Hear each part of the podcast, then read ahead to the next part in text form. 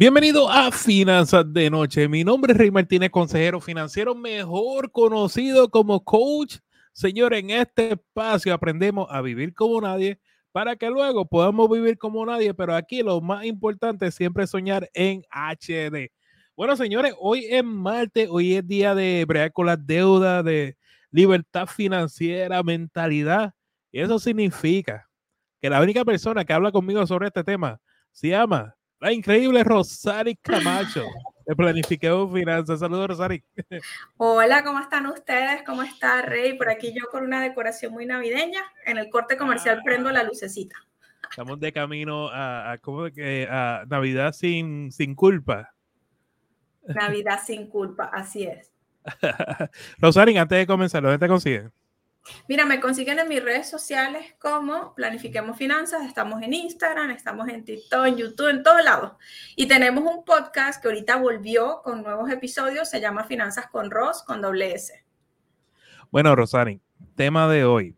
Sabes que llegamos a una época donde es bastante complicada el no usar su tarjeta de crédito, el no endeudarse, el, el tratar de aguantarse y, no malgastar dinero, ¿verdad? Porque a veces no nos planificamos y pues cosas pasan. Entonces, yo entiendo que muchas veces que se mezclan las deudas, se trata de la mentalidad y cómo tú cambias la forma de pensar para que las deudas no se sigan acumulando. Así que te dejo el foro. Transforma tu mentalidad y supera los desafíos financieros. Uf, qué fuerte, porque realmente el tema de transformar la mentalidad es un trabajo interno que lleva su tiempo. Primero que nada, porque la persona tiene que darse cuenta que realmente tiene un problema. Es complicado cambiar la mentalidad, volumen, es, complicado cambiar la mentalidad, por aquí tengo al, al jefe trabajando, si no nos damos cuenta que hay un problema. Por ejemplo, en mi caso, cuando yo estaba en esta dinámica de usar la tarjeta de crédito, de pagar y pagar el mínimo, no me había dado cuenta y tuvieron que pasar por lo menos 10 meses para yo entender la situación. Fue un día cuando dije, ya va, a ver, pago y pago y pago y sigo en este problema que está sucediendo. Y fue cuando decidí eh, agarrar el extracto bancario así, enfrentarme a esa situación y sumar lo que había sucedido. Y cuando yo dimensioné este, lo que había impactado mis decisiones, el precio de mis decisiones, fue cuando yo decidí que era momento de cambiar. Antes no. Es algo así como que este, cuando la gente dice el tiempo de Dios es perfecto, como que no es antes ni después. Entonces, primero tenemos que darnos cuenta. Ahora, ustedes que escuchan el programa, ¿cómo podemos darnos cuenta? ¿Cómo podemos entender qué es lo que está sucediendo? Bueno, para darnos cuenta, tendríamos que hacernos la pregunta, ¿qué pasa si? ¿Qué pasa si puede ser un poco diferente? Cuestionarnos un poco de que, a ver, si constantemente veo personas como Rey, ¿verdad? Que está proponiendo el bienestar financiero, que es posible vivir una vida en equilibrio y yo no estoy pudiendo, ¿por qué? O sea, ¿qué sucede si yo lo hago un poquito diferente? Y ahí es, Rey, cuando tenemos el despertar. Luego en ese proceso de despertar, entonces lo, lo siguiente es empezar a, tener conocimiento, porque el conocimiento es poder, ¿ok? Eh, decía yo en, un episodio que a veces se les hace más fácil pagar unos Nike de 500 dólares que, no sé, 50 dólares de una asesoría. Una asesoría es carísima, ¿ok? Entonces, sin embargo, hay mucho contenido en la, en la red, en la web. Nosotros compartimos contenido en todos lados que puedes empezar a aprovechar y definitivamente empezar a tener metas. Cuando yo tengo objetivos, metas, es una oportunidad de mejorar mi vida, ¿ok? Y siempre lo digo, cada día representa una oportunidad para hacer mejoras en nuestras vidas. Y qué mejor que tener un propósito. Por ejemplo, para mí Navidad sin culpa ha sido de los propósitos más bonitos que yo me he puesto, porque además es un propósito que trabajé junto con mi hijo, que es un niño de seis años, enseñándole cómo el valor del ahorro te puede ayudar a conseguir metas. Y, nada, yo no puedo decir que soy la persona con mayor autocontrol del mundo, porque que, este, a mí lo que pasa es que yo no estoy expuesta, ¿ok? O eh, trabajo en equipo con mi esposo. Por ejemplo, ahorita en la Navidad que se ve, todo esto que ustedes ven son, primero que nada, mi árbol está full y muchas de las cosas que tiene el árbol es por adornos que hizo mi hijo y él muy feliz poniendo esos adornos. Entonces, cuando pusimos la Navidad, antes de ponerla, yo estaba con la idea que quería comprar unas cositas, aprovechando, obviamente, mi dinero de Navidad sin culpa. Pero luego que ya quedó puesta la Navidad, le dije a mi esposo, ni vale la pena, parezco una tienda. de mis cositas que ya tenía. Entonces es como que uno tiene que como ir analizando, este, cuestionar, ¿qué pasa si? ¿Qué dejo de tener si lo hago en este momento? ¿Es tan realmente importante? ¿Es necesario en este momento? ¿Qué otros objetivos? Obviamente también ese cuestionamiento surge de que tenemos unas metas en los próximos meses y al inicio del año 2024. Entonces las metas, Rey, son fundamentales. Yo creo, este, cuando hablamos de metas, diste, diste en el clavo. Yo soy lo que creo que las parejas, cuando, ¿verdad? Lo que tienen pareja, ambos tienen que estar en la misma sintonía, porque es complicado, tú sabes. Y si tu pareja no quiere estar, también me ha pasado esto, Rosani. Tuve una pareja que hace años. E, e, el señor era el más precavido, yo, que yo digo el matemático de los dos, ¿verdad? La persona que está más pendiente a los números, y la señora era más espíritu libre, como que no, no estaba en esto. Pues ella comenzó a coger un curso conmigo, que en aquella ocasión se llamaba Paz Financiera, en 2015 por ahí. Entonces, poco a poco ella vio entendiendo las finanzas. Ella empezó a hablarle como que, mira, entiendo, entiendo por qué tú te preocupas, entiendo. Y como tratar de convencerlo para que trabajaran juntos. Y el señor que no, que no, que tú no has cambiado, que eso es algo temporero.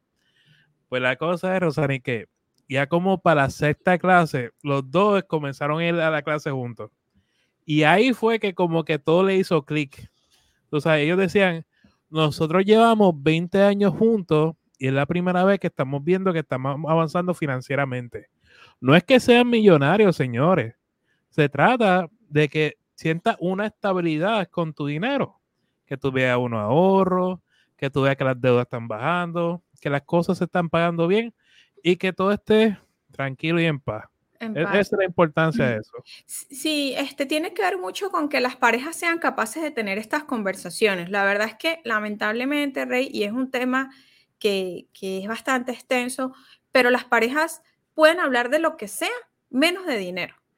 Y, yo he tenido los dos tipos de pareja. Hace unos días tenía, bueno, ahorita estoy trabajando con una pareja muy linda, que ellos están juntos tratando de sacar un tema de metas, entre esos liquidar deudas y ahorrar.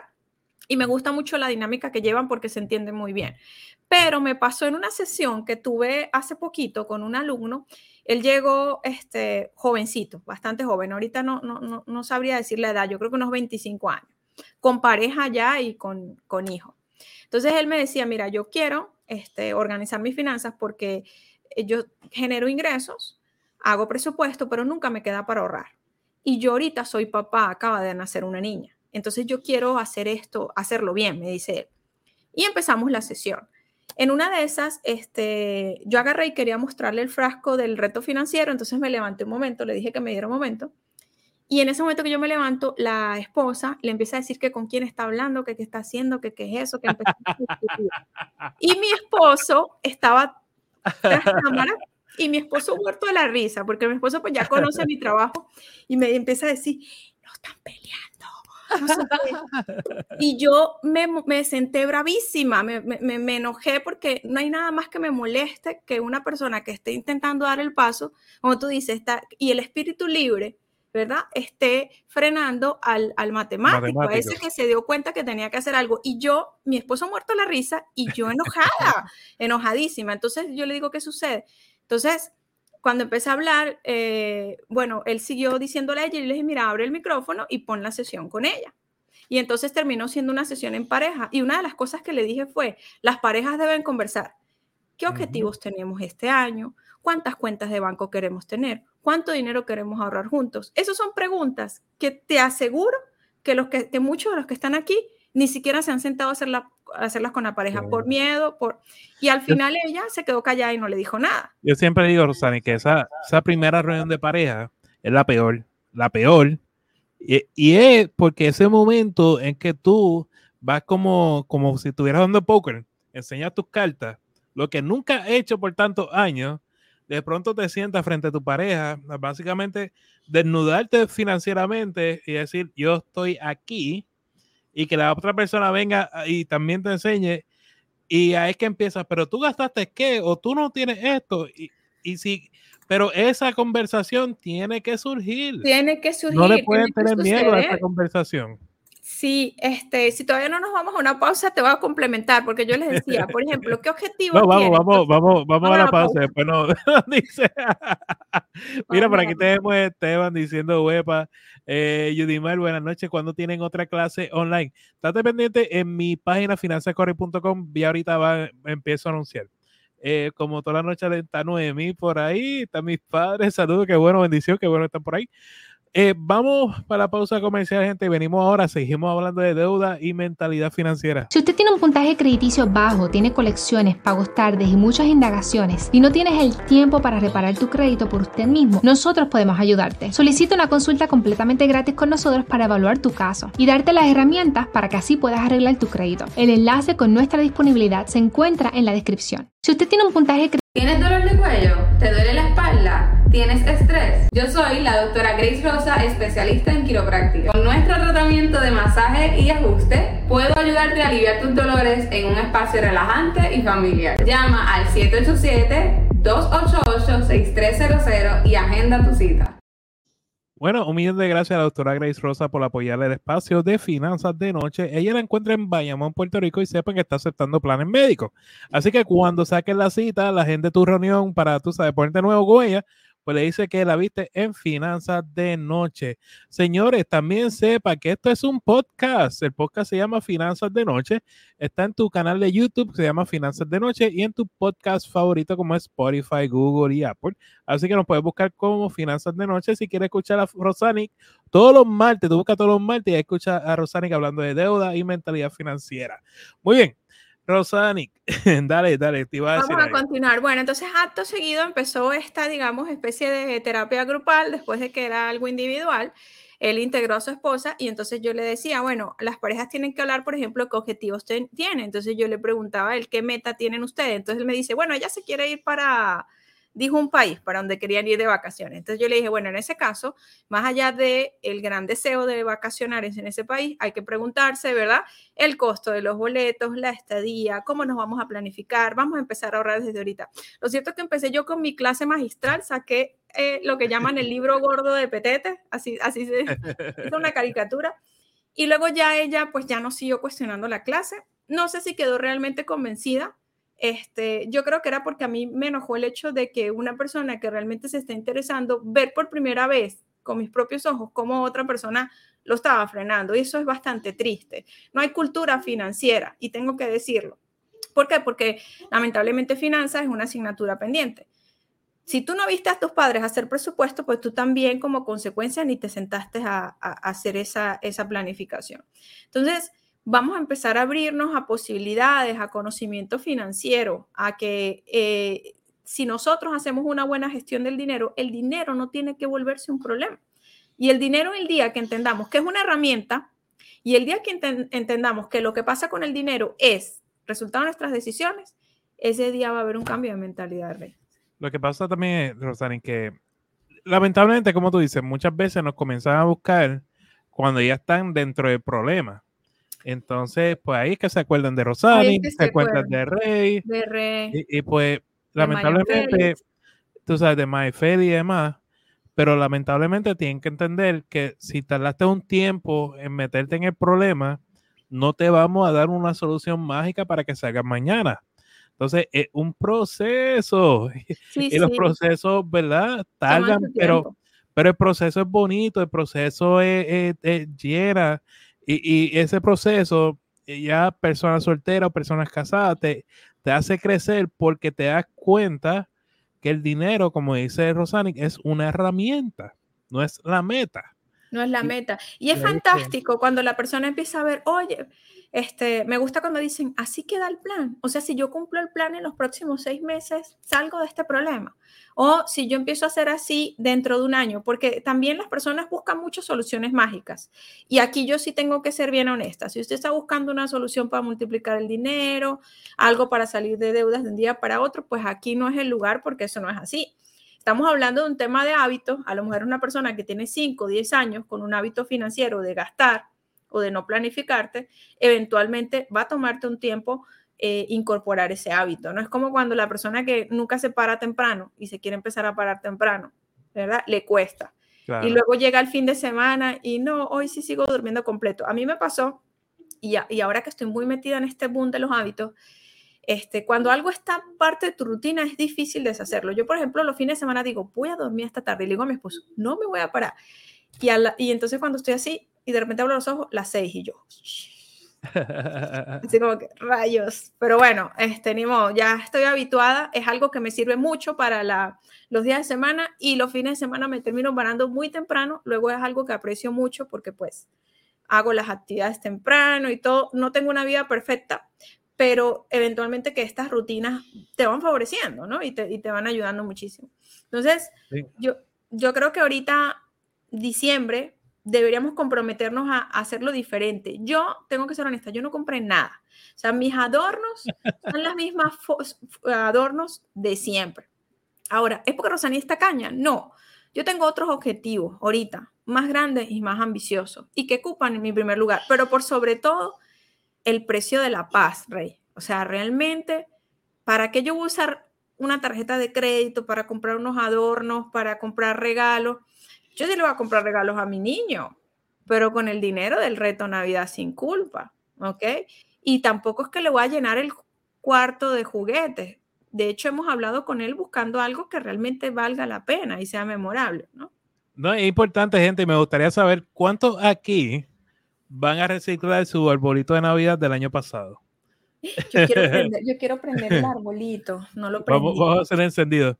Y, lo otro también, la otra pregunta que yo tengo es, ¿cuántos de ustedes ya planificaron cómo van a gastar en Viernes Negro y cómo van a gastar los regalos de Navidad?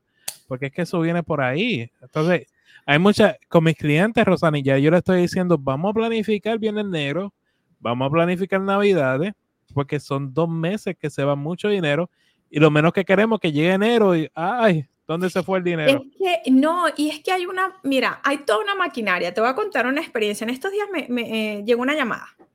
Entonces la atendí porque, no sé, eh, la atendí. dije, bueno, vamos a ver. Ah, porque por la, por la ubicación. Y resulta que la llamada era de México, que yo dije, pero ¿cómo me siguen entrando? Pero bueno, es porque los dos teléfonos están conectados. La cuestión es que la chica que me empezó a hablar me dice que me felicitaba porque me habían otorgado un crédito con un banco X este, y que ya lo podía aprovechar, podía aprovechar todas las ofertas de la tienda. Entonces, que por, me invitaban a empezar a hacer uso de mi crédito. Entonces yo le dije, ah, pero entonces tengo un crédito personal. Entonces dice, sí, sí, tiene un crédito y puede empezar a comprar desde ya, no sé qué. Entonces, este, ¿qué le parece? Y yo, bueno, me parece que no tengo ganas de comprar nada. Pero ¿cómo que no, señorita? Y yo, no, mira, lo que pasa es que de verdad, no quiero comprar a crédito porque me estás prestando el dinero y eso tiene un costo, le digo yo a la señorita. Entonces ella me dice, pero señorita, es que si usted no usa su crédito, entonces no va a poder arreglar, no va a poder tener mejor score crediticio. Y yo, pero ya va, me acabas de decir que me otorgaron un crédito por mi, por mi buen puntaje. Entonces me vas a decir que si no lo uso, me va a dañar el score, no entiendo. Entonces ella, a lo último, era como suplicándome, pero, pero por favor, aprovechelo. No, o sea, y llega un momento en que la conversación antes creo que me hubiese arreglado, alegrado. Ahorita siento como que me están tomando el pelo. De hecho, te lo estoy contando y hasta me suena. ¿Cómo, cómo puede pasar esa? Como que me están tomando el pelo porque, como tienes que aprovechar tu crédito para tus compras, aprovecho, lo compre hoy, pague mañana. Y me están diciendo incluso lo que me va a pasar si compro hoy. Entonces, realmente, esos cantos de sirena, vamos a abrir los ojos. Un crédito de compre hoy, o sea, es, este, ¿cómo se llama? Comida para hoy, hambre para mañana. ¿Sabes? Un gusto, pero... Aquí, Rosani, ahí te envían cartas diciendo, usted ha sido aprobado por 10 mil dólares, usted ha sido aprobado por tanto. Y si uno no entiende estos temas, tú, cuando si tú vas a esos préstamos, esos préstamos son de un 30%, de interés, eh, una cosa bárbara. Absurdamente costoso y la gente suele caer, en eso. Una vez este, una persona me comentó justamente en el post, mi esposo vino em, emocionado, que le habían aprobado un crédito de 7 mil. Y yo le dije, bájate de esa nube porque ese dinero no es de verdad. Y yo la aplaudí de una vez y le dije, buenísimo, 20 puntos que usted le haya dicho eso a su esposo, pero es porque es la, es la dinámica. O sea, está primero la sensación de abundancia que brinda estas épocas de Black Friday, de Navidad, ¿no? Está por todos lados. De hecho, los mejores socios de Santa son esta gente, ¿ok? Durante esta época. Y luego está el banco también haciendo su trabajo. Bueno, quieres comprar en el Black Friday, en México le llaman el buen fin, pues aquí está tu préstamo. Entonces, te ves tan expuesto y entonces luego esta mentalidad no está fuerte, eh, quizás las metas tampoco están muy claras y es cuando caen en estas, en estas tentaciones. Oye, por aquí tenemos a Henry diciendo saludos, Rey Rosani desde Santa Marta, Colombia. Ay, saludos. Eh, Javier saludando, Vanessa, Vanessa, hace tiempito no te me conecta, qué bueno que estás por ahí. Luz también está presente, eh, también tenemos a nuestro amigo Franklin, qué bueno Frank que está por ahí. Oye, Ken está por ahí, oye, qué chévere. Vanessa dice, yo de muchos años atrás, dice que tiene el arbolito. Eh, regalos de Navidad con propósito. propósito. Me encanta. Vanessa está en mi cuadro de honor. Claro. A Noemi se le cayó el árbol. Ahorita no pongo el gatito lo tumba. Muy bien, Noemi. Y dice José, buenas noches. También tenemos un cambio de hora. Sí, tuvimos un cambio de hora y estamos, créeme que con, con varios invitados, como es con Rosanic, estamos luchando con las horas nuevas. Sí, yo en el momento cuando Remy dice, vente, y yo, ¿pero qué? Ay, sí, el cambio de hora ahora es como más temprano para, para mí. Mira, aquí le pedí a mi hijo que quisiéramos el encendido del árbol, porque la gente que pone el árbol en diciembre no está loca. La gente que pone la, en noviembre es más feliz. Vamos a ponerlo aquí. Permita. Este es un árbol que es de mi hijo. Oye, oficialmente hicimos el encendido de Navidad sin querer queriendo aquí en Finanzas de Noche. Voy a ponerlo por acá. Falta la música.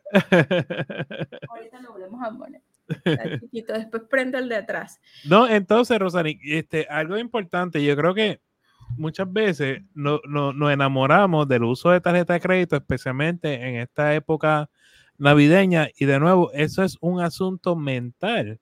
De, eh, y digo mental porque es costumbre, tú te acostumbras a hacer algo y dices, es que yo uso esta tarjeta para todo. Ajá, muy bien. Lo usas para todo, pero no tienes un plan. Entonces, no tener un plan, eh, veniste a una cena con la familia, compraste regalo, te fuiste al mall para despejarte, para, para la plaza para despejarte, y, y, lo que hiciste fue trepar esa tarjeta y con quizás 5 mil dólares de límite, y ahí tú la tienes en 4.500. Porque lo que pasa es que primero este, se confunde el límite del cupo de la tarjeta de crédito con la capacidad de pago. Señores, si su tarjeta es de 5 mil, de 10 mil, de 15 mil, de lo que tú quieras, eso no es capacidad de pago, ese es límite de cupo. A lo mejor tu capacidad de pago son 200 dólares.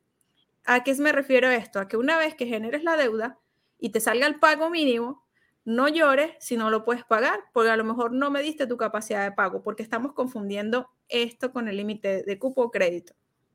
Lo que decía Rey, es verdad, uno se enamora de las tarjetas de crédito, pero así como se enamora, después uno le agarra una fobia, porque yo, por ejemplo, la tengo, no se los puedo negar, yo tengo tarjeta de crédito, tengo una en México y tengo una aquí en Estados Unidos. Lógicamente la de México ya no la uso. Este, y la de Estados Unidos, pues tampoco. Ya tengo una rutina que ya lo, le contaré en otra, en otro programa, pero básicamente a mí no me gusta. Y por ejemplo, esto del cashback, cashback es un chiste. hay personas que me dicen, es que yo la uso por el cashback. Ok.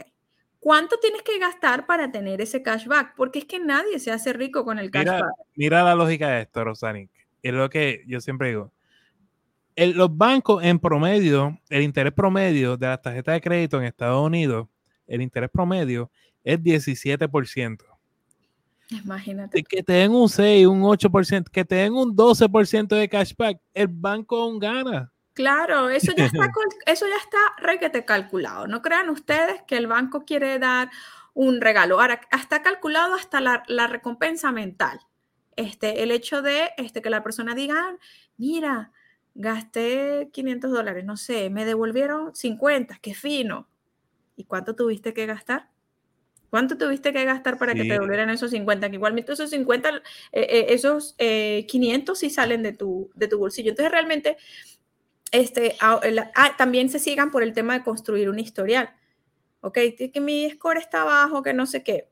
Mira, hemos tenido una cultura que sin crédito no podemos tener nada.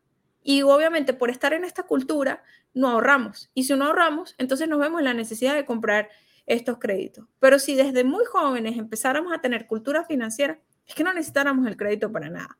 Entonces, realmente es un tema de, de nutrirnos, tener finanzas saludables es la cuestión más bonita, irte a dormir tranquilo, Rey, de que las deudas no te están atormentando, de que el fin de mes no estás este, como raspando la olla, como dicen en mi país. No, y cuando, Rosani, cuando te dicen, uno pregunta, bueno, ¿cuánto tiene tu fondo de emergencia? Bueno, ¿qué hace para una emergencia?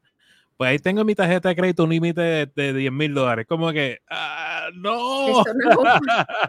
señores, eso es un fondo de, a ver, ¿cómo le ponemos? O, la otra, yo tengo una línea para los que tienen negocio. Yo tengo una línea de crédito de 15 mil. No.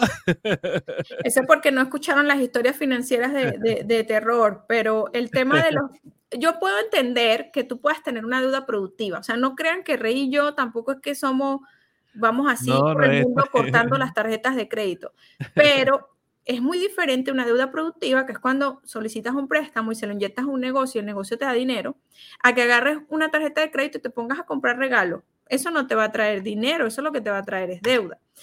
Si tú hubieses empezado a hacer el reto financiero de Navidad sin culpa, guardando 20 dólares semanales, 50, lo que tú quieras, cuando llegara diciembre y destaparas tu frasquito, es que ni siquiera tienes que hacer presupuesto, te gastas el frasquito y ya, porque no afecta tu dinámica financiera, que es el resto de los compromisos. Pero cuando no hacemos eso, entonces, bueno, está el otro plan. Bueno, dentro del presupuesto de diciembre puedes seleccionar una parte.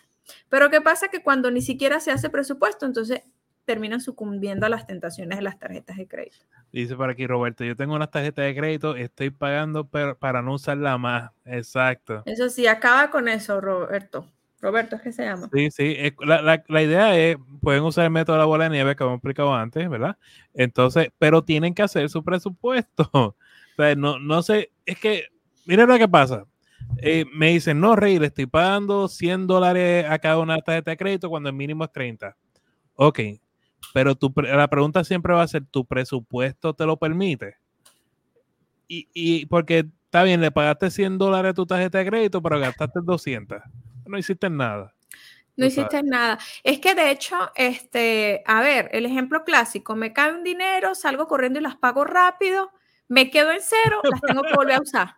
Entonces es como que entras a un laberinto y, y cuando vas a la salida es otro laberinto otra vez sin salida. Entonces yo siempre les digo, mira, si cae un dinero, vamos a hacer una planificación, un plan de pago para que no te quedes en cero, porque si te quedas en cero, vuelves a recurrir a las tarjetas de crédito. A mí me pasaba, era un clásico. Yo emocionada, no le debo nada. Ajá, ¿y ahora con qué compro la comida? estas mendigas tarjetas. Bueno, Rosani, ¿dónde te consiguen? Mira, me consiguen en mis redes como Planifiquemos Finanzas. y tenemos nuestro podcast, vayan por allá que está bien chévere, reactivamos otra vez los episodios, Finanzas con Ross, nuestro café financiero. Muy bien, un millón de gracias, Rosani, por estar con nosotros. Nos vemos, bye. Bueno, señores, hasta aquí Finanzas de Noche, pero antes de irme quiero dejarle un anuncio. Hay varias personas que están haciéndose pasar por mi cuenta, usan el nombre de Finanzas Correy, y lo que hacen es, le empiezan a enviar mensajes a ustedes diciéndole que soy yo y que están pidiendo dinero y que para criptomonedas y para Forex y demás. Gente, yo no invierto en criptomonedas, yo no invierto dinero en Forex, yo incluso no soy asesor financiero, que son las personas autorizadas en ley para pedir dinero, ¿verdad? Yo soy consejero financiero, yo doy consejo, ¿está bien? Así que si alguien va hacia usted a pedirle dinero como si fuera yo, simplemente sabe que no soy yo, ¿verdad? Si no es un educativo, pues no, obviamente no soy yo. Así que por favor no den dinero a esta gente porque están perdiendo. Ya, ya tengo varias personas que me han dicho que le han dado dinero y no, no me gusta eso, verdad, me siento súper mal porque no, no puedo hacer nada, tú sabes. Así que nada, eh, lo voy a estar anunciando bastante a ver si el mensaje sigue llegando por ahí.